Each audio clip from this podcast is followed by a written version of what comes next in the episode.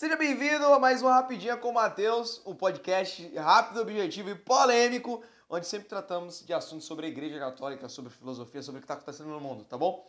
Hoje a gente vai falar sobre doutrina social da Igreja, cara. É um, é um assunto, um tema, uma parte da Igreja onde, onde muitas pessoas ainda não conhecem, não sabem direito o que é, já ouviram falar, mas nunca leram nada. E eu quero dar uma rápida pincelada para você entender melhor e te dar um caminho legal para você captar mais ou menos como é que a igreja se move no mundo, tá bom? A doutrina social da igreja é uma resposta da igreja, assim, mais instrumentada para os ataques ao indivíduo e à família, né? Seja ele iniciado pelo capitalismo, pelo socialismo, ou qualquer heresia ou qualquer oposição à lei natural, né? A teologia da libertação é uma inimiga da doutrina social da igreja, muito claramente. Principalmente por acreditar em um materialismo barato, né? A teologia da libertação é, os teólogos da libertação eles têm um certo desespero em relação à matéria da salvação, em relação à matéria do mundo, porque eles acham que as injustiças sociais, né, as injustiças do mundo, têm que ser corrigidas ainda aqui, porque há um preço a se pagar e acaba tendo meio que um desespero também em relação é, aos milagres, eles acreditam de milagres, eles, tudo que é meio metafísico, tudo que é sobrenatural, os teólogos da libertação eles é, param de acreditar por causa, entre aspas, dessa injustiça social, né? Então eles acabam fazendo essa militância desesperada por, por, por, é, por querer corrigir essa, essa injustiça que há no mundo, essa diferença entre pessoas, essa distinção de pessoas que há no mundo. E eles acabam criando essa. querendo criar uma utopia né, de céu na terra. Uma coisa que não existe, uma coisa que nosso Senhor não prometeu. Tanto que ele nos fala no Evangelho que enquanto caminhar, caminharmos aqui haverá sofrimento, né?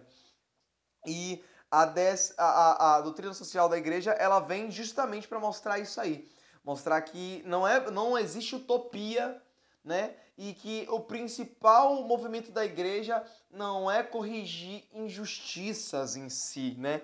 A igreja não é um movimento político que vem para corrigir injustiça, não. A igreja vem para evangelizar e salvar a alma das pessoas. A igreja vem para unir as pessoas a Cristo. Não é para ser bandeira de militâncias, né? Então a doutrina social da igreja ela, ela deixa muito claro que a liberdade que temos que buscar não é liberdade de minorias nem su superioridade de minorias sobre maiorias e vice-versa. Pelo contrário, é a liberdade individual, é a defesa da lei natural, né? Sem fomentação de ódio, etc e tal. A doutrina social não é uma política da igreja, não é o partido da igreja, né? não é o partido conservador da igreja. Né? É um instrumento de evangelização e uso da razão é, é, para se apoiar nos princípios da lei natural. Então, é, você não pode pensar assim, a doutrina social da igreja, cara, é o, é o para falar a verdade, a doutrina social da igreja, dizem, né? Pode pensar que é um movimento conservador falando o que é que a igreja católica tem que fazer. Não. É, é que nós o próprio São João Paulo II nos diz assim que nós somos sujeitos políticos, né? É, o, o homem é feito para se relacionar com outro homem, né? Se relacionar com a, a mulher, se relacionar em sociedade. Então, é preciso que a política seja também instrumento de evangelização. Porque, por exemplo, quando eu vou tomar uma decisão de voto, quando eu vou tomar uma decisão política, eu não posso deixar toda a moral que eu construí, toda a moral que eu recebi da igreja de lado. Eu tenho que voltar a partir dessa moral. E outro objetivo, tudo que fazemos e buscamos no campo da sociedade é unicamente, deve ser exclusivamente para o reinado social de nosso Senhor Jesus Cristo. Temos que nos movimentar na sociedade para fazer com que o reinado social, o reinado universal de Jesus Cristo continue se eh, prevalecendo neste mundo. Que as leis não sejam perversões daquilo que a lei natural fala, né? Então, eu trago até uma, um, uma discussão aqui que tem na Rerum Novarum, né? Que é uma encíclica de, de do Papa Leão XIII, que é, o, o, digamos assim, o princípio da instrumentalização da, da doutrina social da igreja, né?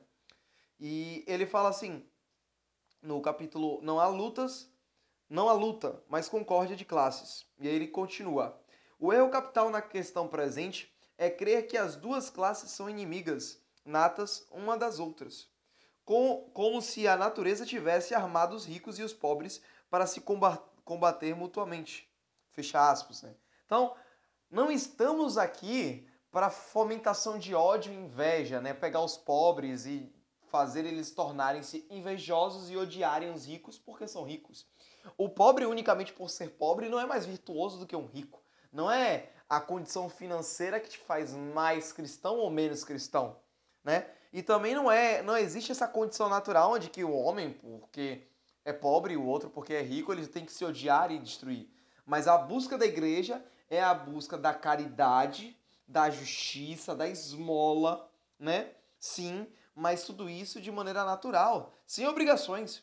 Sem obrigações, porque o que a teologia da libertação acaba trazendo é, é um ódio, mas também um, um, novo reinado, né? O reinado do Estado. Ó, é, não, não tem salvação, tá tudo muito ruim, então vamos acreditar no Estado, porque o Estado vai nos salvar de nós mesmos. Mas lembre-se que o Estado não é uma entidade, não é um Deus, são pessoas, né? Então, é, vale lembrar isso, né? Então, para resumo, era o que eu queria falar hoje, né? Hoje é um podcast muito rápido, porque eu quero que vocês leiam a Hero Novaro. Não existe liberdade onde a família é prevaricada e onde o capitalismo destrói o indivíduo. A condição dos operários, a condição dos trabalhadores precisa ser respeitada, mas isso não é o cerne da igreja. Não lutamos para que trabalhadores eh, se revoltem contra os seus empresários. Lutamos para que empresários e trabalhadores reconheçam o reinado social de Jesus Cristo, tá? Então, vale, vale a leitura da doutrina social da igreja, vale demais.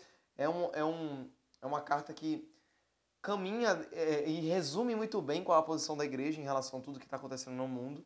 E olha que é uma, uma carta escrita por meados de 1800, né? justamente ali no, no, no cerne das revoluções, tanto marxista como revoluções industriais, tudo começando fervilhando, e a igreja já se posiciona porque o indivíduo está sendo roubado dele mesmo. Então, vale a leitura, tá bom? É isso que eu queria dizer hoje. Deus abençoe vocês. E hoje foi excepcionalmente na terça-feira, mas semana que vem o podcast volta a ser na segunda-feira, tá bom? Abraço. Só um recado, se você quer continuar recebendo conteúdo, conteúdo de valor sobre a igreja, aprender mais sobre a doutrina da igreja e enfrentar os seus catequistas que acabam falando heresias, mas você não sabe muito bem como é que lida com isso, você pode entrar lá no meu Instagram, e que é arroba Mateus sem H, Mateus Andrade e um X no final. Mateus Andrade com um X no final. É, e me seguir porque tem grupo no Telegram e toda semana tem aula de imersão, ou seja, uma aula especial para você aprender mais sobre tudo que acontece no mundo e qual a posição da igreja, qual a maneira correta de olhar para o mundo, tá bom? Abraço.